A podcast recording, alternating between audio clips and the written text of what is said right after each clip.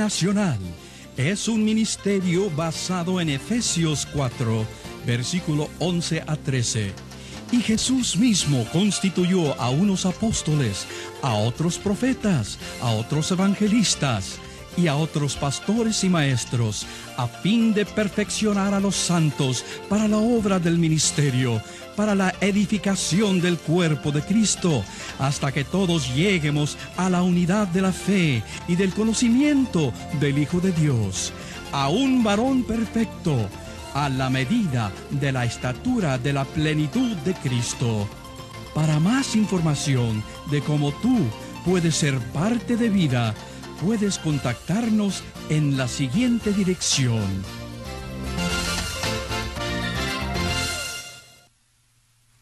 Bienvenidos una vez más queridos alumnos, estamos muy felices porque estamos hablando acerca de la visión de Dios para el mundo.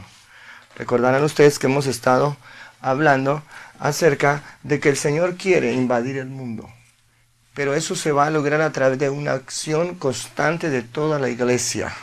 Dios tiene la visión poderosa para ganar el mundo a través de todos nosotros. Vamos a hacer un repaso de lo que vimos en la pasada clase. Ustedes recordarán que hablamos de ganar. Hablamos de que el propósito del Señor es ganar el mundo y que para nosotros poder desarrollar un verdadero proceso evangelizador con eficacia debemos atravesar todo el proceso de Dios. Proceso de Dios.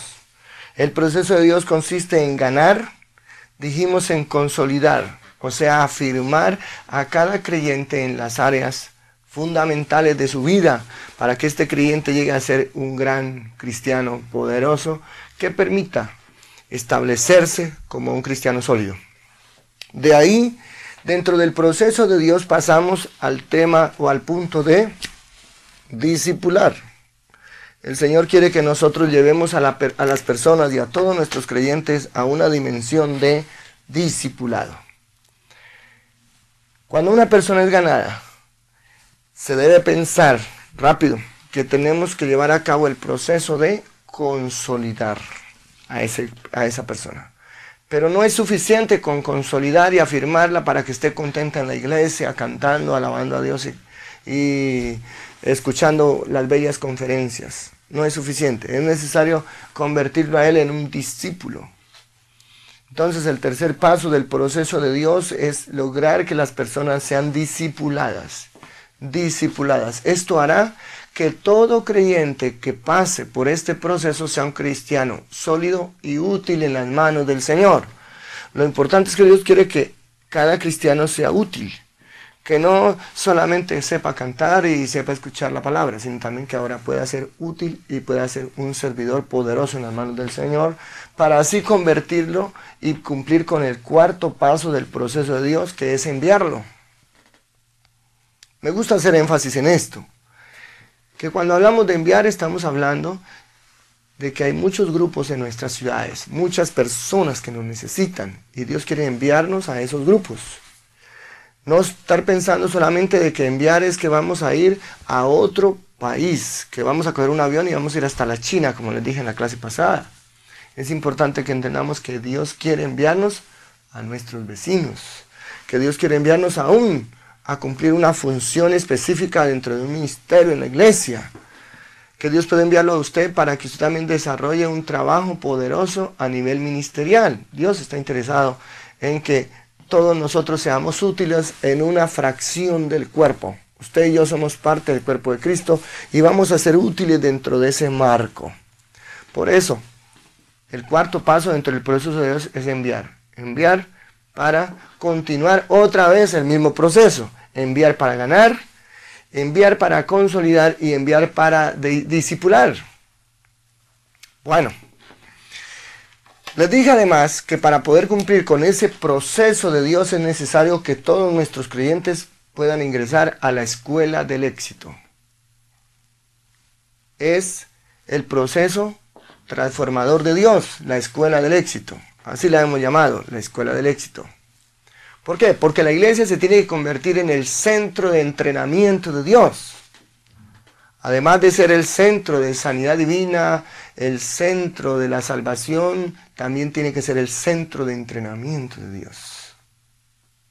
Veamos entonces los diferentes programas que se deben desarrollar dentro de la escuela del éxito para que todo creyente pase por este proceso y pueda alcanzar el entrenamiento correcto. Tenemos una actividad que llamamos el preencuentro. Hay dos actividades fundamentales que se deben desarrollar dentro del preencuentro. Algunos de ustedes ya las conocen, ya las saben, pero vamos a volvérselas a repasar y a reafirmar. La primera actividad que se desarrolla entre el preencuentro es para los líderes que van a dirigir el encuentro.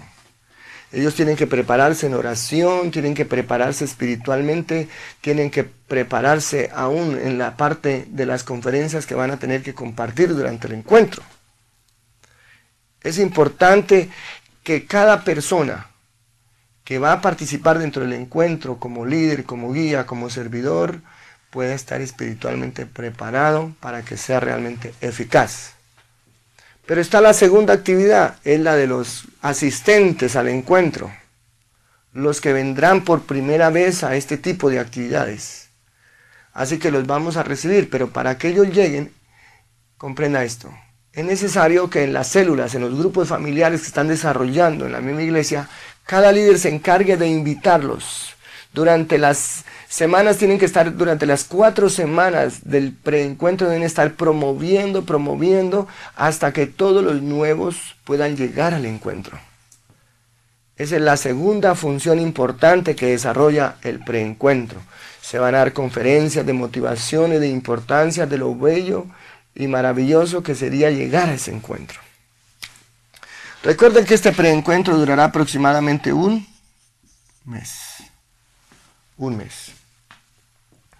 La segunda actividad dentro de la escuela del éxito, dentro del entrenamiento de Dios, es el encuentro. ¿Cómo nosotros vamos a hacer un verdadero encuentro? El verdadero encuentro realmente lo que apunta es a que las personas sean transformadas y puedan conocer profundamente al Señor. Que todos tengan una verdadera experiencia con el Señor y que aún su pasado se muera y nunca más les vuelva a afectar su vida ni su corazón que Satanás no pueda tener de dónde agarrarse para eh, tener dependencias hacia las personas, sino que cada persona sea libre, cada creyente sea libre y ahora se convierta en un líder, por el contrario, poderoso, que sea capaz antes de ayudar a otros. El post-encuentro permitirá que las personas realmente conozcan al Señor, que su fe no esté basada en argumentos humanos, sino en el poder de Dios, como dice el apóstol San Pablo. Allí habrá una verdadera experiencia con el Señor. Como ya les dije, este encuentro dura aproximadamente tres días. Después viene otra actividad importante que se llama el post-encuentro, lo, que lo que se hace después del encuentro. Este post-encuentro le enseña a vivir al nuevo creyente la vida cristiana. Son 10 lecciones aproximadamente. En esas 10 lecciones el, nuevo cristiano que ha pasado por el encuentro aprende cómo enfrentar el mundo, cómo enfrentar al diablo, cómo enfrentar las tentaciones. Además aprende cómo tener una vida equilibrada. Además, ese cristiano aprende cómo lograr manejar adecuadamente su vida sexual, cómo orar, pero además también cómo leer la palabra de Dios y cómo alimentarse espiritualmente. Durante 10 lecciones, este eh, cristiano estará fundamentado en cómo vivir inicialmente la vida cristiana. Ahí ya estamos entrando en el proceso de consolidar, proceso de consolidación. Bien, además, entramos en el proceso de preparar a los líderes y a los cristianos dentro de lo que llamamos la escuela de líderes. La escuela de líderes es aproximadamente este, esta franja que vamos a hacer aquí. Escuela de líderes. Tenemos el nivel de escuela de líderes nivel 1. El nivel 1 permitirá que nosotros coloquemos los fundamentos. El nivel 1 realmente lo que apunta es a crear fundamentos en la vida cristiana. Fundamentos, fundamentar la vida cristiana. Si el posencuentro enseñaba a vivir las bases para vivir la vida cristiana, ahora vamos a fundamentarlo doctrinalmente. Vamos a fundamentarlo dentro de principios divinos adecuados. Entonces vamos a utilizar, se puede decir, dos asignaturas. Una, que se va a ser la asignatura de familia. ¿Por qué es tan importante la familia? Porque en las escuelas antiguas se decía que cuando uno se convierte a Cristo comenzaba uno a tener problemas. Porque la familia empezaba a atacarlo a uno, entonces uno tenía que marginarse, irse para afuera, porque ya había problema. ¿Qué pasó con esa situación? Que muchas mujeres que se convirtieron a Cristo dejaron hasta sus hogares abandonados y comenzaron a tener más problemas con su esposo o con sus hijos. Pero en la nueva visión Dios quiere que nosotros seamos sólidos a nivel familia, que todo creyente nuevo se vuelva un experto en familia, que sepa cuidar a su esposa, a sus hijos, que sepa aún relacionarse más, porque si ahora se convirtió a Cristo, ahora es un ejemplo.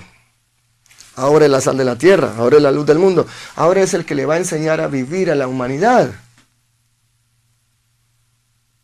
Ahora Él es el que se va a encargar de que la humanidad sea salva a través de lo que Él está proyectando. ¿Y qué mejor lugar para proyectar una nueva vida y una nueva imagen que su familia?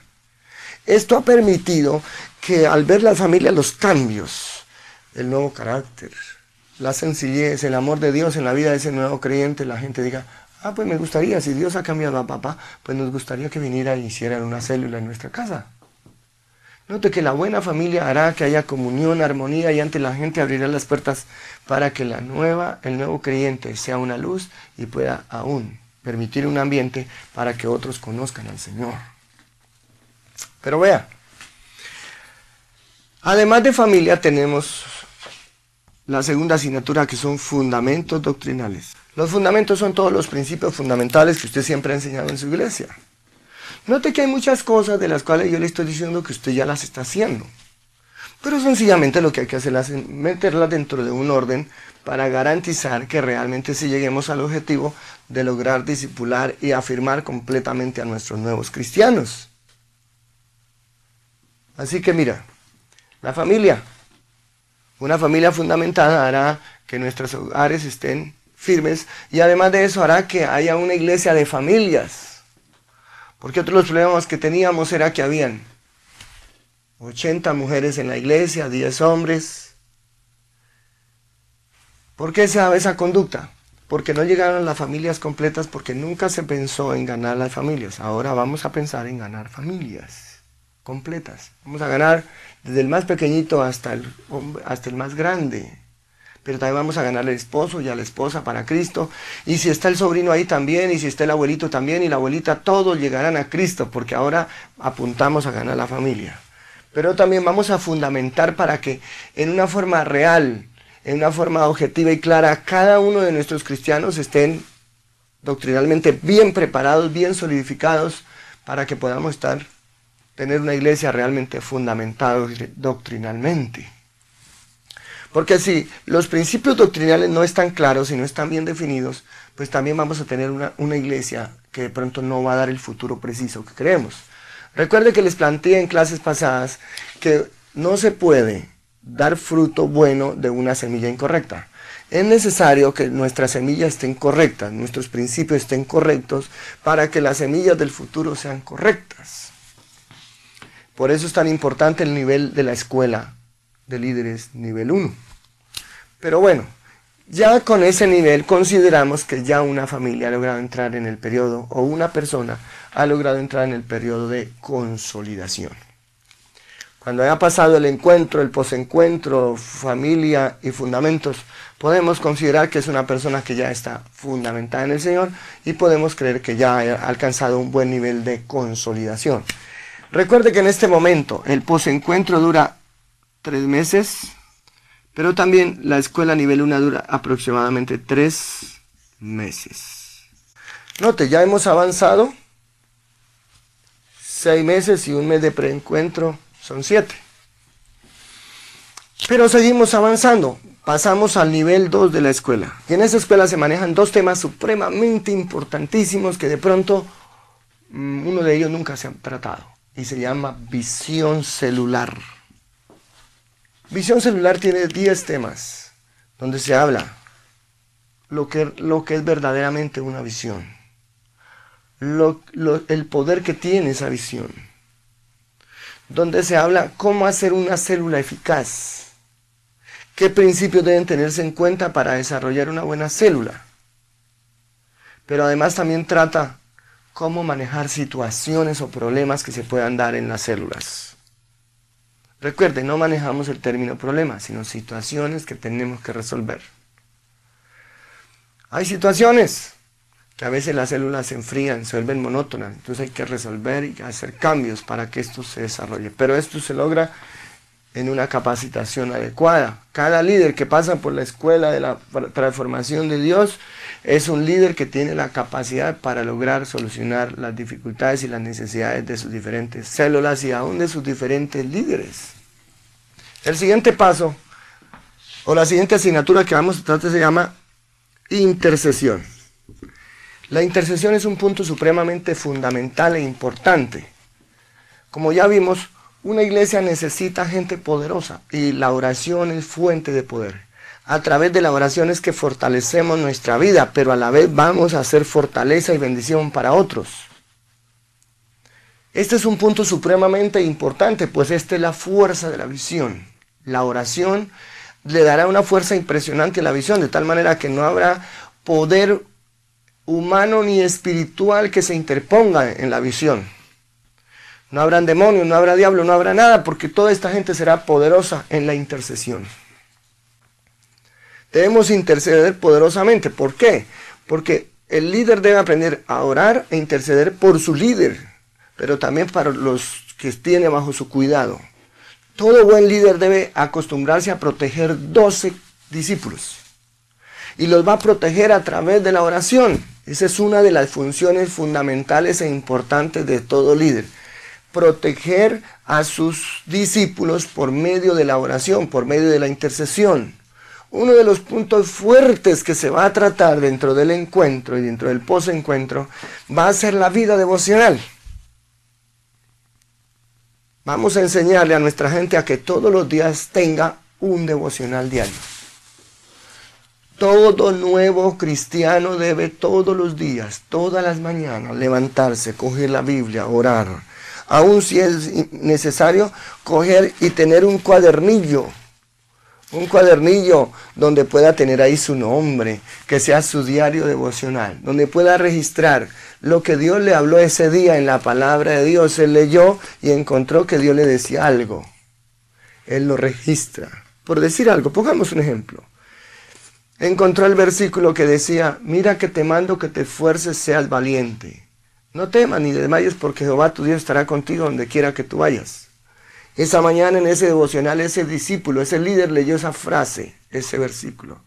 Al leer allí, él toma y dice, Dios me está diciendo que me debo esforzar y que debo ser valiente. Y escribe, en el día de hoy Dios me ha dicho que debo esforzarme y ser valiente. Pero Dios me ha dado una promesa maravillosa, que Él estará conmigo donde quiera que yo vaya. La promesa que Dios me ha dado hoy es que Él estará conmigo donde quiera que yo vaya. Y aún si quiere puede escribir hasta la oración ahí de lo que Dios le habló y le dijo.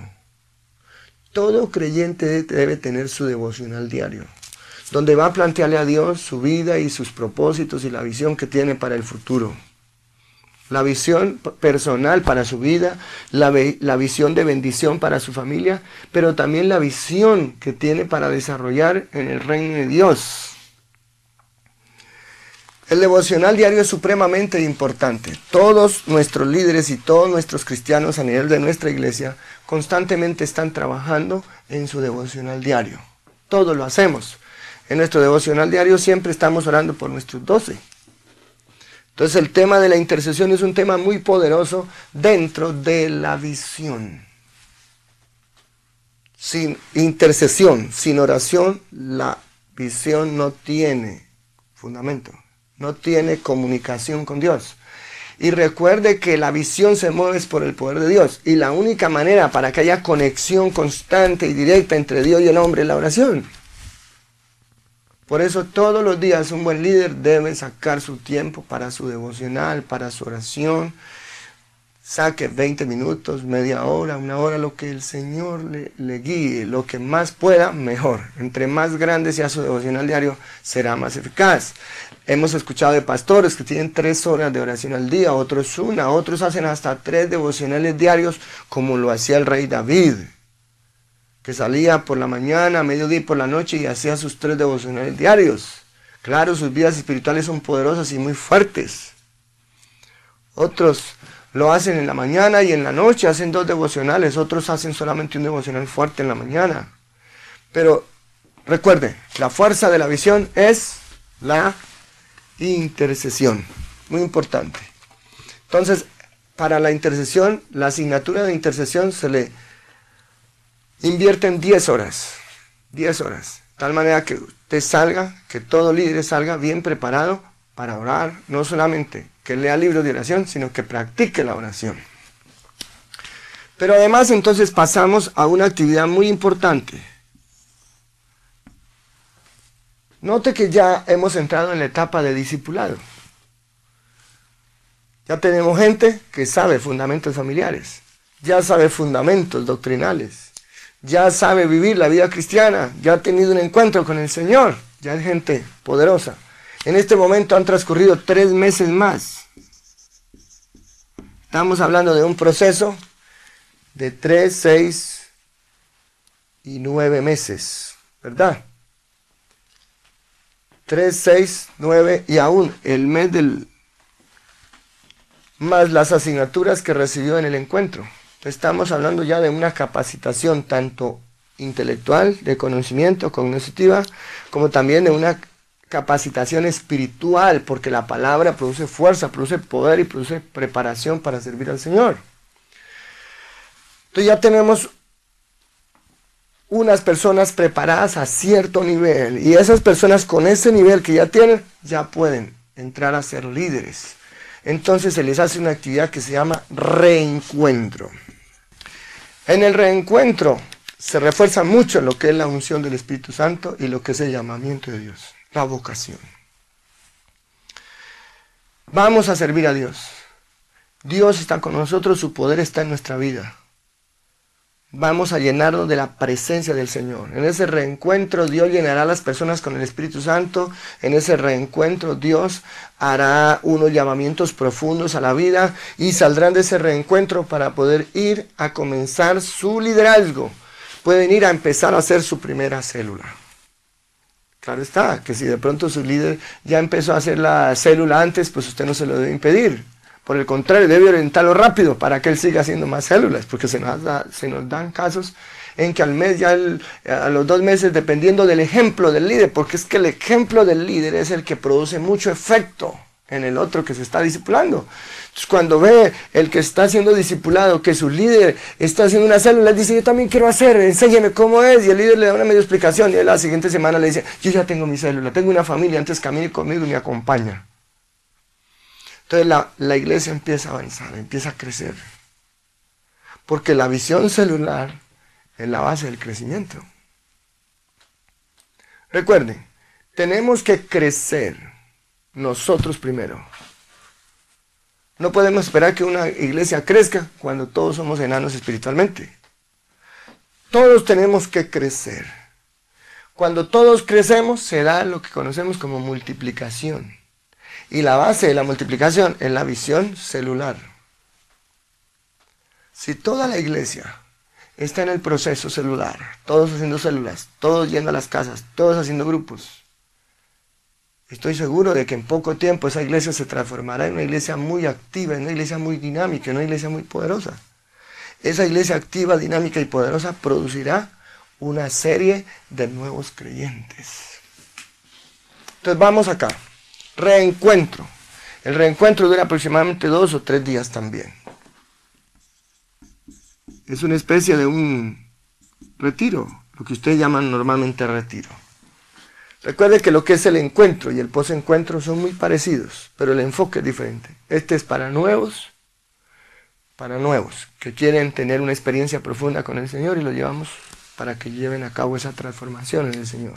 Pero este ya es para el paso del lanzamiento, del llamamiento de Dios. Vamos a servir al Señor. Por último, la escuela de líderes para completar el discipulado completo tiene el nivel 3. El nivel 3 tiene dos temas muy importantes. El primero, el primer tema del nivel 3 es el liderazgo. Las cualidades, la belleza de un verdadero líder. Porque no se puede tener una visión con líderes desubicados, con líderes con objetivos fuera de la visión. Muchas veces hemos tenido graves problemas en diferentes iglesias del mundo porque se enfocó un liderazgo equivocado, un liderazgo que tenía deseos propios, tenía de pronto visión personal y aquí no se trata de trabajar una visión personal, aquí se trabaja para el reino de Dios, para la iglesia. En el momento en que usted sepa que hay un líder que dice, no, es que yo le estoy colaborando a usted, pero dentro de seis meses, un año, yo voy a levantar mi propia iglesia, ese líder no está en la visión de Dios. Ese líder está buscando su propio beneficio personal. Ese líder aún no es digno ni siquiera de que usted le suelte una célula. ¿Por qué? Porque mañana se llevará 10 o 20. Por esa razón es tan importante que el liderazgo sea un liderazgo leal. Hablemos un poquito de eso. El liderazgo debe ser un liderazgo leal. Y debe ser un liderazgo fiel. Mira, es diferente. Una persona puede ser fiel a su trabajo en la empresa, porque dice, si yo trabajo fielmente, aquí me van a pagar 10 eh, dólares la hora y voy a tener 100 eh, dólares diarios y voy a ser fiel a mi trabajo, pero puede ser desleal a su empresa y decir, esta empresa a mí no me gusta, yo no estoy de acuerdo con lo que hacen aquí, pero como me pagan, yo voy a ser leal a mi trabajo, voy a ser fiel a mi trabajo, pero es desleal a su empresa. Todo líder debe ser leal. Todo líder debe ser un líder que sea como sea, sea cual sea las circunstancias de la iglesia, el líder debe estar ahí fiel y firme y debe ser leal a su pastor. Si el, líder está siempre diciendo, no, era que yo venía de otra iglesia y en mi iglesia se hacía así, quiere decir que su corazón todavía está siendo leal con la iglesia antigua, no con la nueva donde llegó. Lo mejor que se le puede orientar a ese líder es decirle, mejor vuelva a su iglesia, que allá usted estaba bien y allá usted era leal a su iglesia. Si usted no va a ser leal aquí, usted nos va a dañar la visión. Necesitamos líderes que sean buena influencia. La buena influencia se da por el ejemplo, la motivación que se tiene. Entonces, dentro del proceso de formación de la escuela del éxito de Dios, Dios va a querer que sus líderes sean líderes, como alguien dijo, líderes sol. ¿Sabe qué es un sol? Todos lo conocemos. El sol que brilla todas las mañanas, pero el líder sol es sujeto. Utilice un acróstico, la S, sujeto. ¿Está? Siempre, sujeto. No es como Juanito, que la profesora le dijo, Juanito, siéntese. Y Juanito se sentó y le dijo, profesora, ahí como usted me ve, por fuera usted me ve sentado, pero por dentro estoy parado. No era sujeto. Una cosa es vivir en sujeción y otra cosa es ser insujeto. Es importante que todo creyente, todo nuevo líder sea sujeto a la visión, sujeto al objetivo que tiene la iglesia, sujeto a los planteamientos que se dan dentro de la iglesia. Pero Sol es obediente. Póngale la O. Obediente. Sin obediencia no hay pureza. Sin obediencia no hay santidad. Sin obediencia no hay alegría. Sin obediencia no hay comunión con Dios. Sin obediencia no hay ni salvación. La obediencia es un principio, una virtud que alcanza la perfección. Cristo dice la Biblia que aprendió en la tierra a vivir la obediencia. ¿Por qué? Porque él toda su vida era Dios. No vivió para obedecer, sino para gobernar como Dios. Pero el día que vino a la tierra, se hizo obediente. Y obediente hasta la muerte y muerte de cruz. Por eso, todo buen líder debe tener el carácter de Cristo. Pero vea, lo interesante. Leal. ¿Cómo es un líder? Sol. Sujeto, obediente y leal. Anote ahí leal. Leal. Un líder tiene que ser leal. Si usted nota que otro líder está diciendo, no, pero es que a mí no me gusta mi iglesia porque yo estoy aquí, pero yo el día que eh, me salgo un trabajo en otra ciudad, mejor yo me voy. Quiere decir que ese líder no es leal a su iglesia. Esos, esas opiniones nomás, Gabriel, son opiniones, son una influencia equivocada para la visión. ¿Cuánto más será una acción del leal? acciones desleales se han dado en iglesias dentro de este tipo de visiones. Conocí a un pastor que estaba pasando un cierto momento de frustración porque un líder se había llevado 25 células de su iglesia. Esa es una acción desleal. Y Dios no va a bendecir una acción desleal porque Dios es leal. Por eso es tan importante. Una buena semilla producirá una cosecha verdadera. Una mala semilla no puede ser bendecida. Recuerda ese principio tan importante. Usted como líder debe ser buena semilla, porque como buena semilla Dios bendecirá abundantemente su iglesia. Otro de los de las asignaturas importantísimas que manejamos dentro de la escuela de formación de Dios es, ahora sí, el tema de la consolidación. La escuela de Dios se va manejando así. Así que cuando ya entre en el tema de la consolidación, quiere decir que vamos a preparar a las personas, a los líderes, a los discípulos, para que ellos puedan ayudar a otros a consolidarse. Ya es un líder preparado, ya conoce cómo es la nueva vida en el Espíritu Santo, conoce cómo es el fruto del Espíritu, cómo funcionan los dones del Espíritu Santo, cómo llevar a la gente a una oración profunda. Ya conoce cómo consolidar a las personas que le rodean.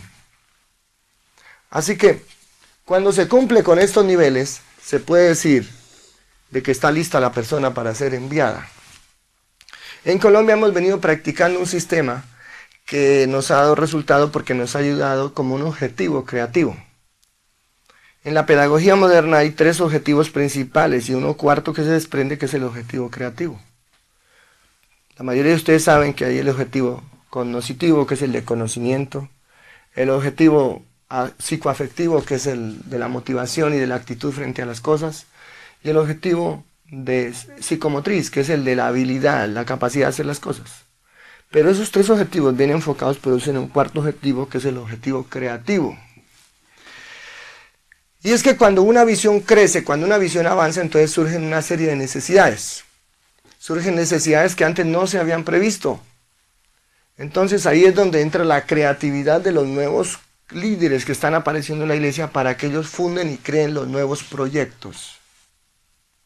Puede suceder que cuando una iglesia es demasiado grande, ya hay que crear de pronto un, un departamento de primeros auxilios, tener las camillas, tener la gente con sus respectivos chalecos y con su crucecita aquí roja que diga que somos los auxiliares de la salud, que en caso de que alguien se desmayó, sencillamente lo colocan en la camilla porque en multitudes de 5.000 y 10.000 personas fácilmente eh, hay personas que se pueden asfixiar.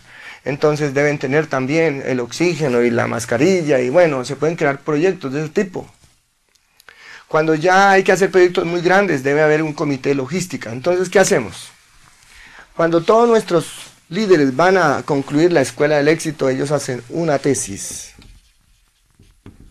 o un proyecto de grado, que también lo llamamos proyecto de grado. Con esa tesis o proyecto de grado generalmente se maneja un proyecto que pueda dar solución a ciertas necesidades que se pueden dar en la iglesia. Por eso los pastores de la nueva visión tienen que estar abiertos para que aún sus líderes vengan con nuevas iniciativas, proyectos creativos, crear una guardería para niños, crear un kindergarten, un, ¿cómo se llama? Un daycare, creo que llaman en Estados Unidos.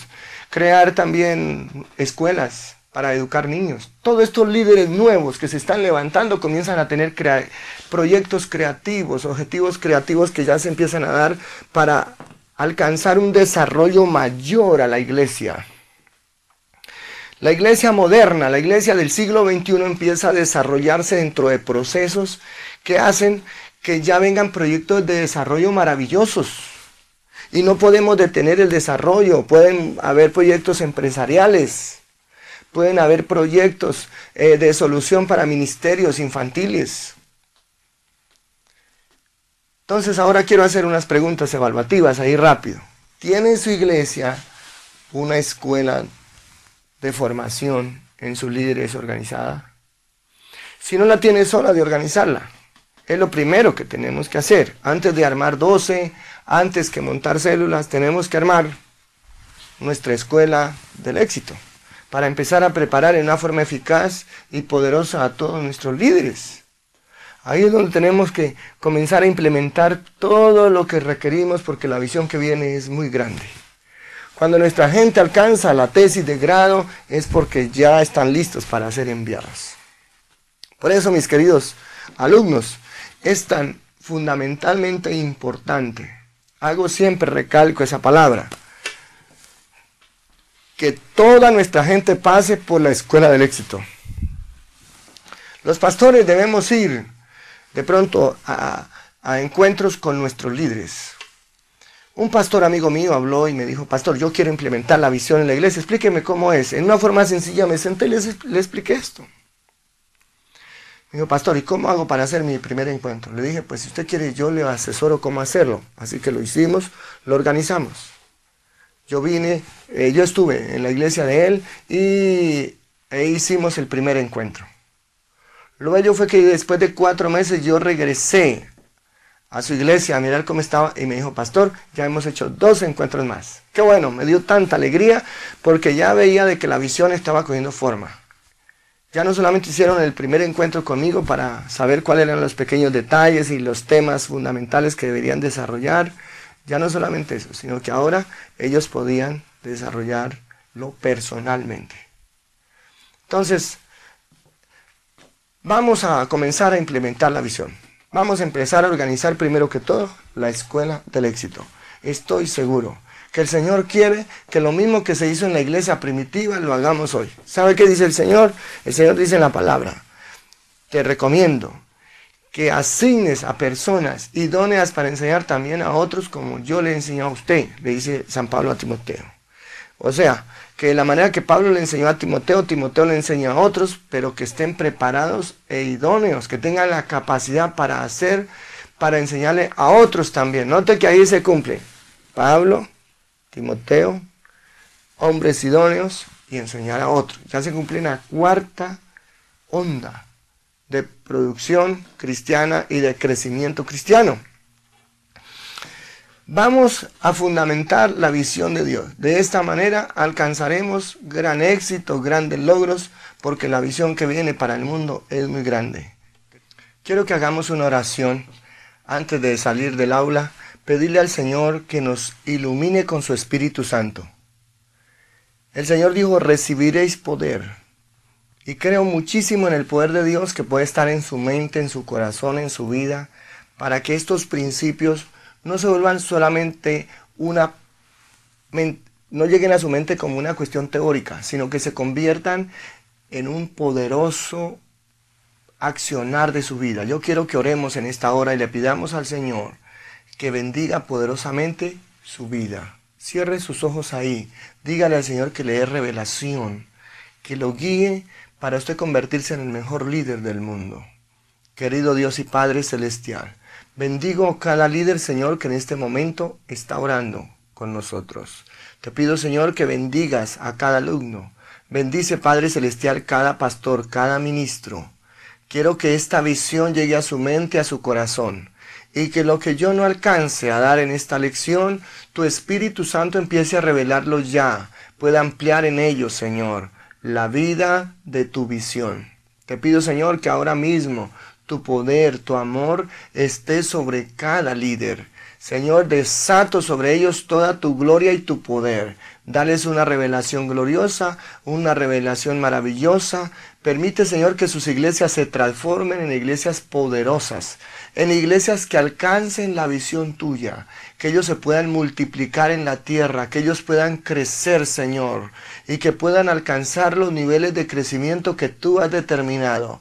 Porque yo sé, Padre, que tú has determinado cosas maravillosas para ellos. Te pido que ahora mismo los bendigas, los prosperes poderosamente y, Señor, que podamos salir con una nueva mentalidad y con un accionar glorioso. Te pido que nos bendigas a todos en el nombre poderoso de Cristo Jesús. Amén. En la próxima clase hablaremos acerca de los materiales que utilizaremos en la visión. Dios les bendiga. Les habla su hermano y amigo Lee Short, fundador del Ministerio Vida Internacional. Nuestro deseo es el de capacitar obreros para la obra del Señor Si necesitas más información acerca de más cursos y su costo, escríbenos a la dirección en la pantalla. Dios le.